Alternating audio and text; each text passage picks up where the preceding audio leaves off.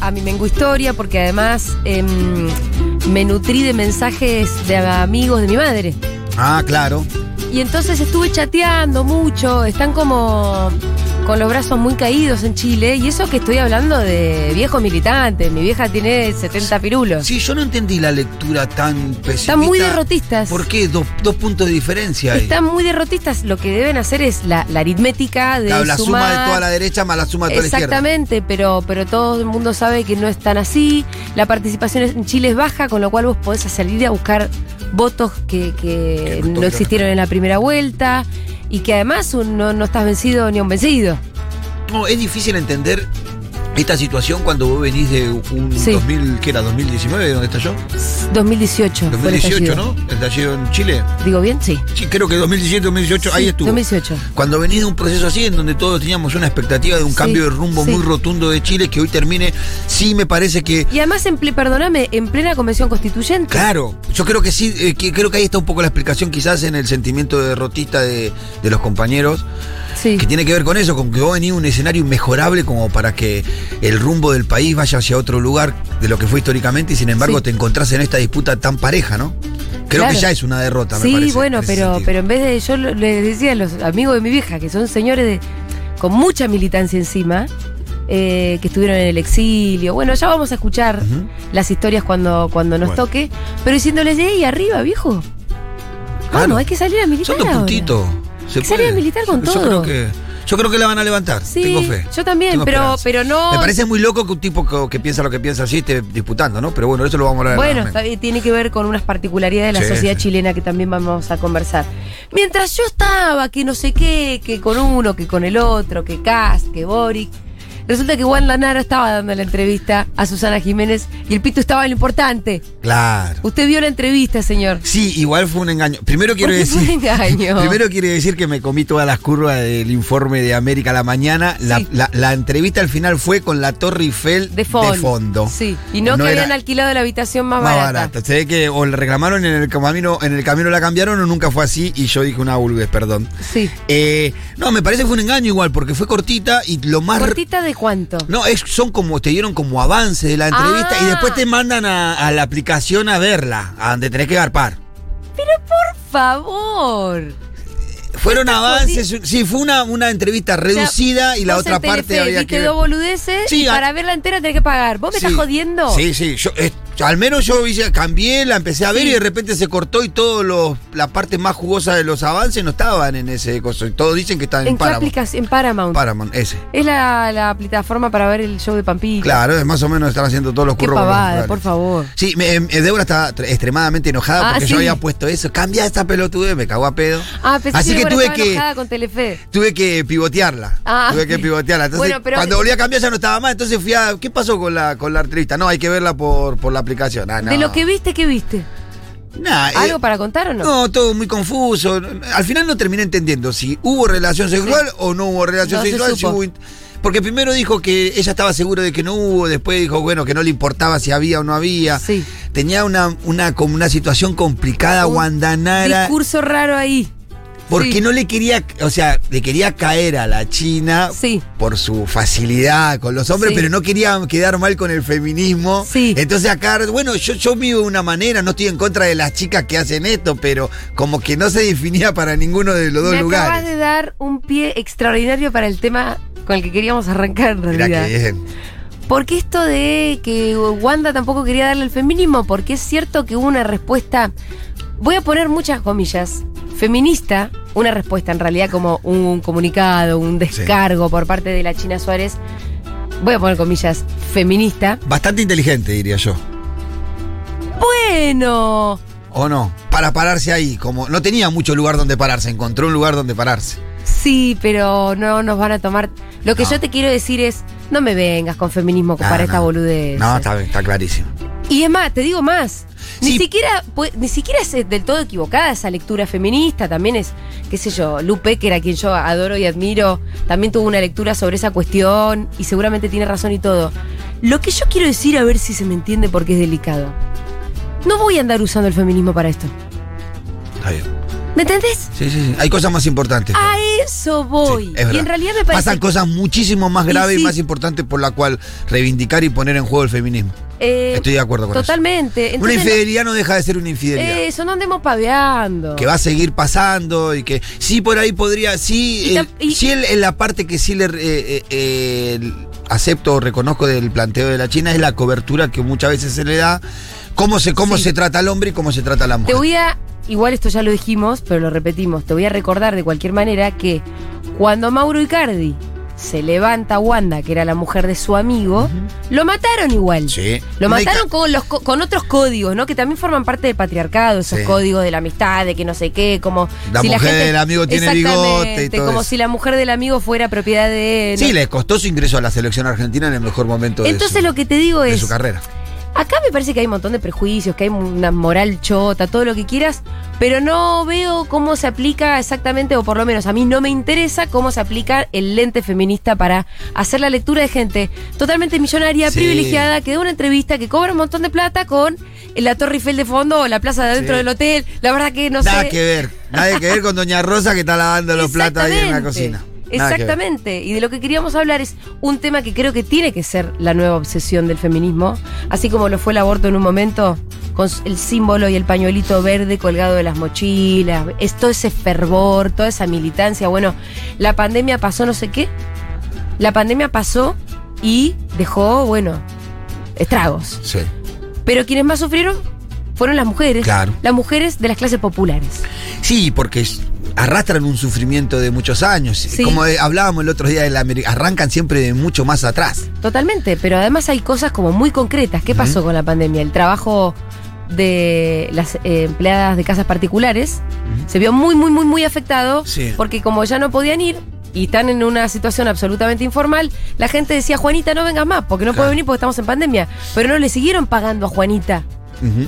Y Juanita En- en no en algunos- relación de dependencia. Claro, en algunos casos pasó de que la subieron, la siguieron con- conservando a la Sí. empleada. hacien- bueno, hemos encontrado Sí. situaciones de empleada doméstica en el baúl de los autos, entrando a los Ay, country. no, no. Sí, en sí, apenas arrancó la, la bueno, pandemia, ya pasaron es, cosas de es- esas. es la peor de toda la gente porque vos tenés, di- di- o sea, di- distintos grados, ¿no? De ser sorete. Sí. Grado de ser sorete. Bueno, este ya es un grado lado, bastante muy- elevado. Son muy soretes y decís, bueno, Juanita, no puedes venir porque estamos en pandemia, no te pago más, me olvido. Yo tengo que ver dónde va el palo de la escoba y bus- buscar el Claro, agujero, ¿no? Claro. Porque no la vi nunca. No sabe ni cómo barre. No sé ni cómo se usa la escoba.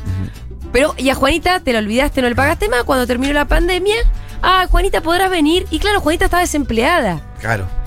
Ahora, después tenés la otra que no es capaz de buscar dónde va el palo de la escoba, Y se- dónde está el agujero, puedo. y la trajo adentro del baúl. Sí. Esa, ya, esa gente ya llega Hubo a grado de de nivel de sorete muy serios, ¿no? Sí. Y después hubo casos en donde. No, Sí. no hubo casos. En líneas generales, las que siguieron trabajando Sí. durante la pandemia por mm, distintas distintos temas, lo que todos, al menos con las compañeras y vecinas que charlamos, la mayoría plantea de que el trabajo fue mucho más y el Sí. pago fue el mismo. Porque no era lo mismo limpiar la casa con una familia en una vida normal en donde el pibe se iba a la escuela, Ah, todo, mirá. sino que era más complicado porque estaban todos ahí adentro, Era, más laburo mierda. y se le pagaba lo mismo. Así que las que conservaron el laburo y tuvieron esa ventaja o ese privilegio de poder seguir laburando Sí. durante la pandemia, tuvieron que laburar mucho más por la misma guita. Mirá, boludo, esto no lo había pensado. Y sí, claro. Claro, ¿qué, qué, qué, em, Tenés que limpiar la casa con toda la gente ahí adentro, Ah. pero es una mugre total. Ah, tenés- la gente se va corriendo de, de- de ambiente Ahora de la nos casa. vamos para el living, así limpiamos Claro. la habitación y, todo así. Bueno, lo que pasó es que dejó muchísimo desempleo en el sector de las mujeres de los barrios populares, eh, el paso de la pandemia y bueno, y además un montón de otras consecuencias.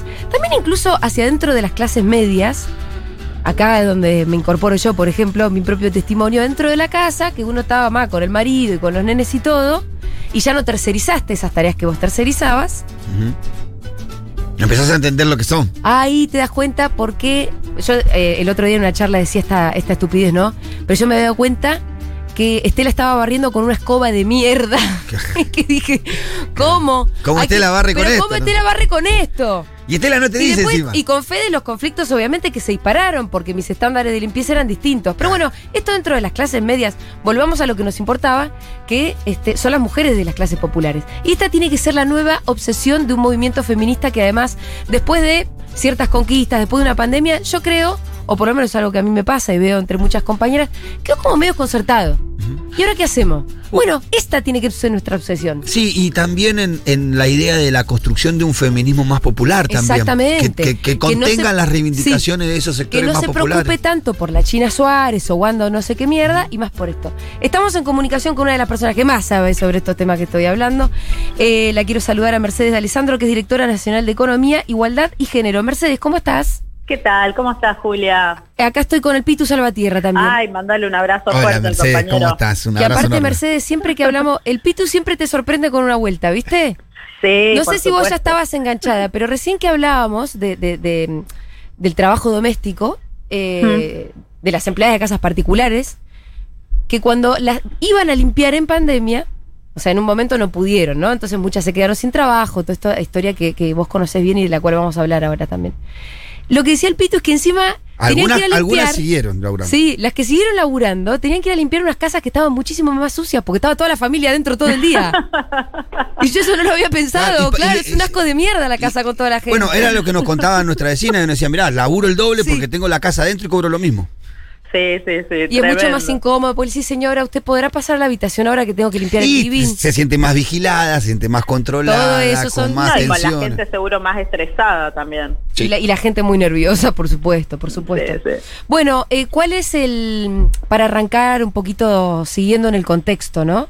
Y después entremos un poco al diseño de las políticas, que es lo que yo decía que nos tiene que empezar a obsesionar cada vez más. Eh, ¿Qué es lo que dejó la pandemia en estos en los sectores de, la- de las mujeres y las disidencias de, de clases populares? Bueno, mira, la pandemia la verdad que eh, dejó un efecto muy desigual, no solo entre las personas, sino también en los sectores económicos.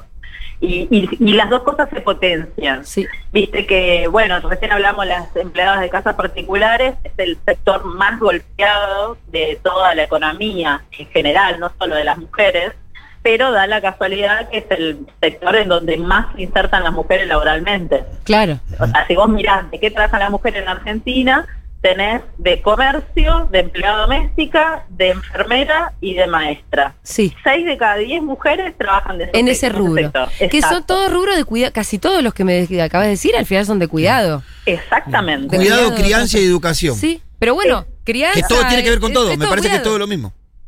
Exactamente. Y pero y lo más loco en, en este sector, digamos, es que, que un millón doscientas mil mujeres trabajaban en el sector de casas particulares y la caída fue tan grande que, que, que pasó de primer lugar al tercer lugar en composición del mercado laboral. ¿no? Claro, claro. Es, es- es decir, eso fue el efecto de la pandemia. Sí. Pero al margen de esto, pensé que las mujeres también trabajan mucho, así como trabajan en la limpieza, que decían recién vos y Pitu, eh, trabajan en la limpieza de los hoteles, en la atención Claro. al cliente. Entonces esto recién ahora, gracias al previaje y algunas medidas, se empieza a recuperar. Sí.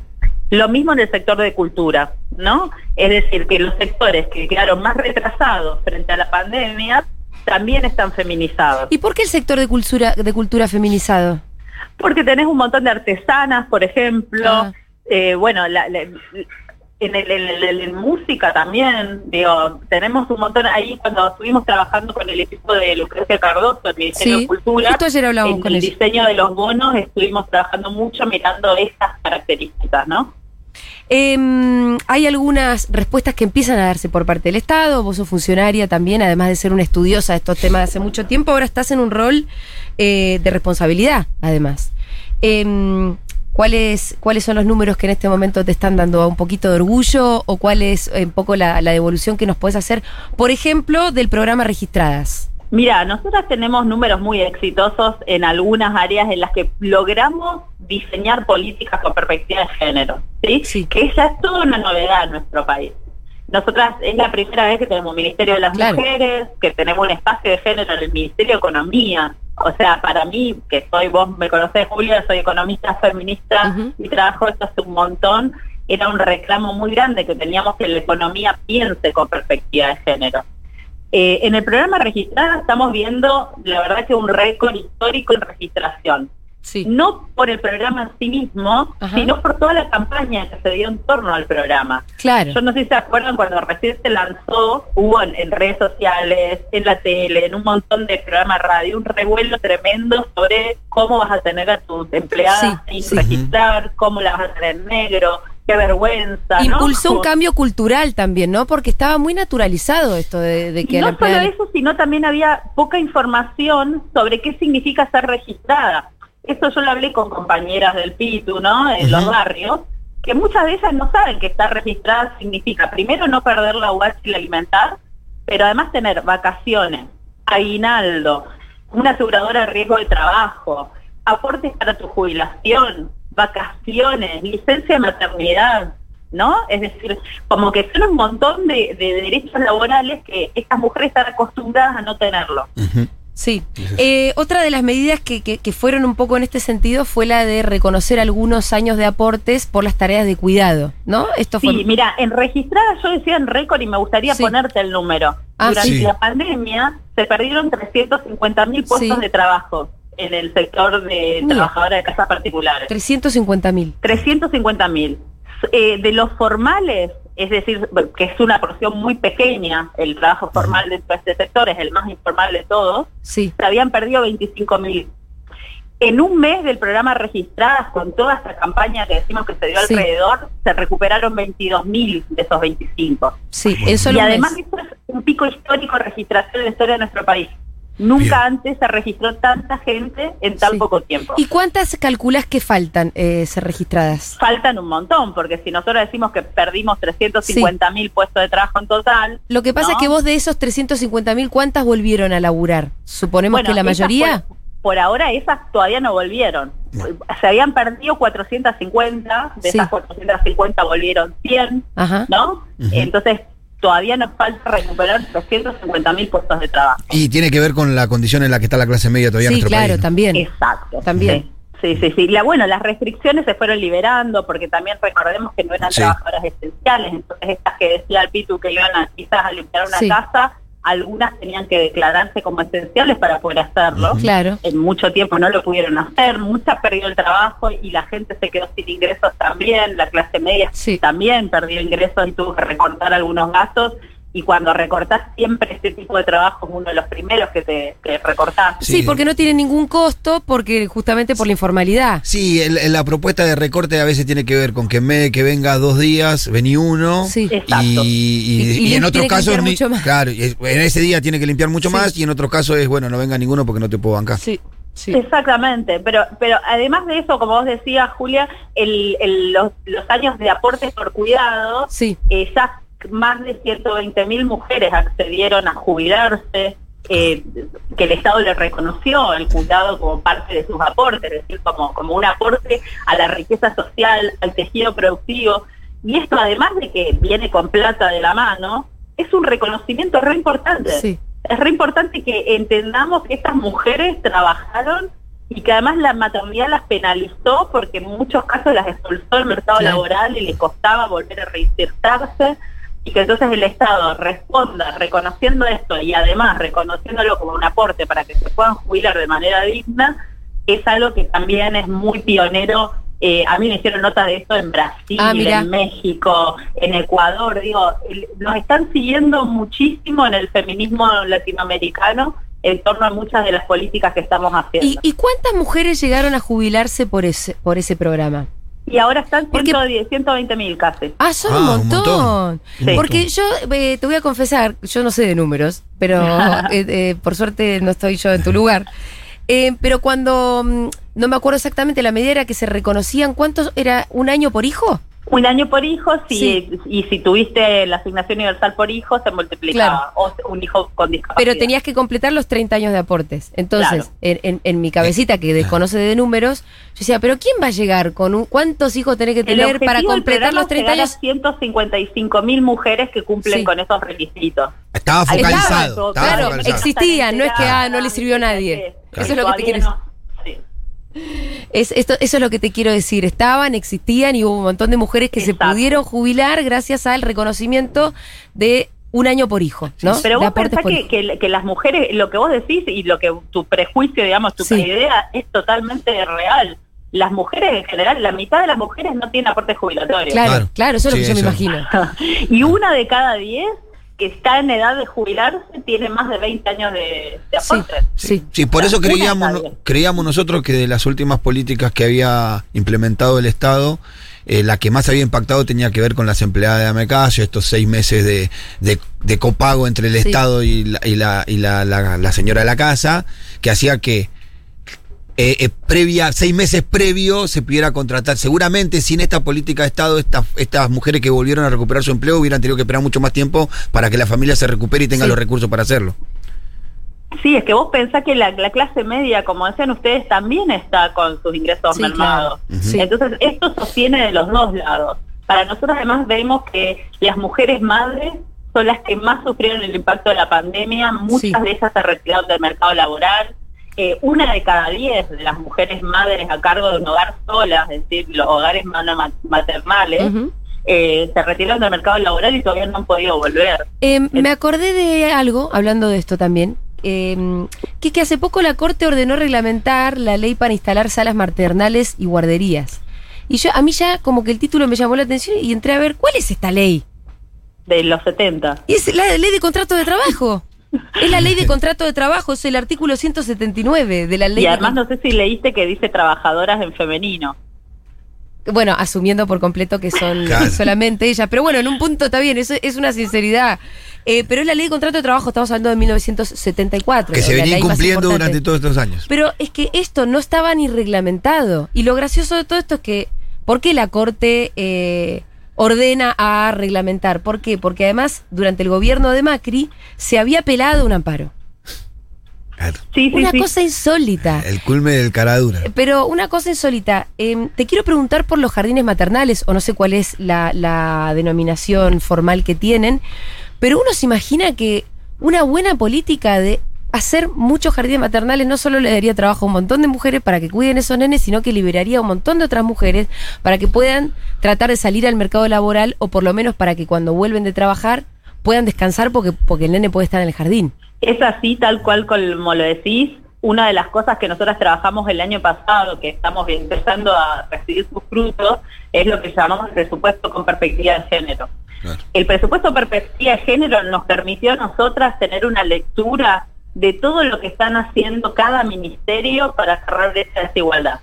En ese trabajo nos, nos sentamos con el Ministerio de Obras Públicas, con el Ministerio de Educación y trabajamos muchísimo este punto de la infraestructura de los cuidados. Sí. La infraestructura de los cuidados es lo que vos decís. No solamente jardines materno-paternales, sino también espacios de primera infancia. Eh, Pitu lo sabe, en todos los barrios, Sí. eh, las compañeras que trabajan en los comedores tienen siempre un patio atrás. Sí. Eh, esos patios a veces están habilitados con una persona que cuida, Ujú. con, Claro. con alguna persona que realmente se capacitó y se fortaleció. Es decir, nosotros queremos hacer un trabajo ahí que sea bien intenso y que venga desde la infraestructura del espacio, edilicia, que por eso estamos con el Ministerio de las Públicas y con la educación, y también de capacitación y formación de las compañeras y compañeros que trabajan en esta en estos cuidados, que lo está llevando adelante el Ministerio de Desarrollo Social con diplomaturas de cuidados que se, están, eh, se empezaron a dictar todo este año. Y además también el reconocimiento en dinero, Claro. porque muchas veces las compañeras se reparten las tareas, mientras una cocina, la otra Sí. cuida, y la otra limpia, y la otra no sé qué, y nosotras queremos que esto empiece a tornarse un trabajo y que sea un trabajo digno, Sí. que sea un trabajo bien Pero, y pago, además que te pregunto, la construcción de edificios nuevos. Claro. Sí, sí, sí, ¿No? Sería eso, ¿no? Sí, sí, sí, Claro, sí. Ahí de hecho, el- por eso decía, el Ministerio de Obras Públicas de se públicas. comprometió con la creación de 400 lue- nuevos centros de, de, eh, centros de primera infancia, de desarrollo infantil, le llaman. Eh, el Ministerio de Educación tiene planteado unos 400 jardines eh, de acá a los próximos cinco años. Eh, digo, eso se puede ver en el presupuesto nacional, es lo que estuvimos trabajando para, para incidir en que esto se amplíe y también se ejecute. Muy, muy importante me parece, Mercedes, porque lo que le ocurre a inclusive a las chicas y mujeres del barrio que trabajan de ponerle de niñeras. Sí. Y ellas también contratan adentro del barrio una niñera para cual. cuidar sus hijos. Claro. Y es como una terceración medio perversa, sí. porque por supuesto que ella no le puede pagar bien a la que le cuida a sus propios hijos. Sí. Y se lleva parte de su salario cuidando a otros hijos. Entonces ella va a cuidar a otro hijo, cobra y con parte de eso que cobra le Sí. paga a otra para que cuide sus hijos. Es Algo toda de una- eso había en, un- en- ahora no me acuerdo el capítulo de quién, del libro eso que llaman Amor, que, que- en el que vos también participaste, Mercedes, que es... De Carolina Brandari. Eh, no me acuerdo quién decía como también el derecho a que te cuide tu mamá en algún punto o algo así había, como o a ser cuidado porque hay muchas muchas veces que los nenes se quedan solos en la casa. Claro, pasa eso. O tu hermana te la cuida y vos le te tiene tirás que ir a cuidar mango, otro pibe claro. eh, en otro barrio muy lejos, ¿no? Entonces- Nosotros lo de infraestructura de cuidado lo planteamos como lo dijeron ustedes recién. Por un lado es la inversión en la construcción, que igual es un sector masculinizado, con el que estamos trabajando también para incorporar más mujeres en tareas como albañilería, como, como eh, conexión eléctrica, infraestructura de cloacas. Digo, Sí. hay un montón también de programas que están capacitando a las mujeres en el sector de la construcción. Y eso es generar empleo en una primera vuelta. Bueno, pará, Otra Pitu, vos no- la gente que cuida. Te interrumpo y un vuelta de segundito. empleo es la, la mujer que li- se libera de tiempos, digamos, ¿no? Claro, tiempo Claro. libre. Claro, claro. Te quería interrumpir un segundo porque eras vos que me habías contado las mujeres en albañilería eran muy buenas. Sí, es más, cuando. son más prolijitas. Eh, eh, nosotros en el proceso de cuando estuvo Sueños Compartidos Sí. con la Fundación de Madre pudimos ver eso. La terminación de obra Sí. las hacían todas mujeres. Todas, ¿eh? Y quedaban Y muchísimo mejor Nosotros no somos esencialistas, pero podemos ser más prolijitas, eso yo la veo, ¿eh? Ah, era no. una realidad. Es una realidad no cultural, qué sé yo. Nada. No, era una realidad. Te- terminaban eh, como las mujeres siendo mucho, mucho más eh, hábiles que los hombres para la colocación de cerámicos, para la terminación de la Sí. obra de las viviendas. eh, la fundación siempre le destinaba a las mujeres. Eh, me, me quedé pensando, ¿los 400 jardines son en, en todo el territorio nacional? Mira, el presupuesto nacional es de la nación. Sí. Después vos tenés las provincias y los municipios. Entonces, digo, en el nacional es una inversión, después las provincias tienen otras, los Sí. municipios otras. Claro. Eh, porque 400 jardines por ahí en todo el país, no, por ahí no es tanto. No, es poco eso. Sí. No, igual es un tema que te- nos está costando mucho instalar. A mí me gustan las preguntas que Sí. haces, Juli, me parece que hay que hacerlo muchísimo más. Hace poquito lanzamos la calculadora del cuidado. Sí. No sé Sí. si la vieron. Sí, la vimos. Eh, eh, Charlamos nos- de eso nos llama mucho la atención porque cuando la gente juega con esta calculadora, se da cuenta de la cantidad de horas que le dedica a las tareas de Sí, cuidado, ¿no? sí. Le- y, y lo que eso significa en dinero también, y cómo se distribuyen en la casa, porque porque también puedes comparar con, con la persona que está haciendo al lado tuyo. Eh, yo creo que, que- que cuesta todavía darnos cuenta de que estas tareas llevan tiempo, Sí. porque estamos tan acostumbrados a que lo resuelvan las mamás, las tías, las primas, las abuelas, siempre una mujer, que, que, que cuesta, por más que algunos y algunas que venimos discutiendo esto desde mucho tiempo pensemos que, que es algo clarísimo y que es evidente para todo el mundo, el- realmente para mí que el Estado esté tomando partido con estas cuestiones Sí. eh, ya es un paso gigantesco porque te permite avanzar muchísimo, pero todavía tenemos que discutir internamente tantas cosas todos Mm. los días que te asombraría. Eh, no, no, no me asombraría. Creo que me lo pude imaginar, la verdad. Eh, Mercedes, bueno, te agradecemos muchísimo. No sé si me quedó como alguna otro, alguna otra arista que vos quieras agregar. Mira, la verdad es que eh, me parece que estamos llegando casi a dos años de, gestión, en dos años que fueron re- realmente difíciles, heredamos una pandemia de la amarilla y nos tocó esta y, estamos hoy eh, proyectando cerrar el año con una recuperación de 10 puntos en la economía en general. Esto quiere decir que vamos a volver, digamos, a foja cero en términos solamente de actividad económica, con un desbalance muy grande de todo el interior de la actividad económica, ¿no? De Sí, la- la- claro. los sectores de actividad, de las personas. Ahí lo que nosotros estamos viendo es, es todavía un retraso en la recuperación de las mujeres en, en el mercado laboral. Les cuesta volver, cuando vuelven tienen mayores niveles de desempleo. Los jóvenes y las jóvenes es, es un sector que tenemos que realmente eh, ponernos a trabajar fuerte porque hoy están precarizados, están eh, con problemas para terminar la secundaria, para, para empezar la universidad. Digo, eh, ahí es un foco muy grande de atención que tenemos que poner, eh, pero en cierta manera yo creo que hemos construido herramientas que nos van a servir para lo que viene.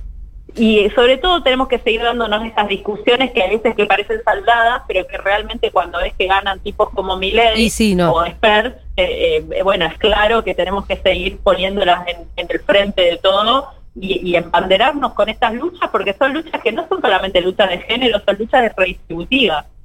Eh, nos está llegando un montón de mensajitos, pero te quiero despedir con uno. De Bueno. Soledad del Rosario Rivero dice, mi mamá se jubiló gracias a ese reconocimiento de años de aportes por tareas de cuidado. Laburó toda la vida pero muy poco registrada. A sus 61 años, este 11 de noviembre, compró, eh, cobró su primera jubilación.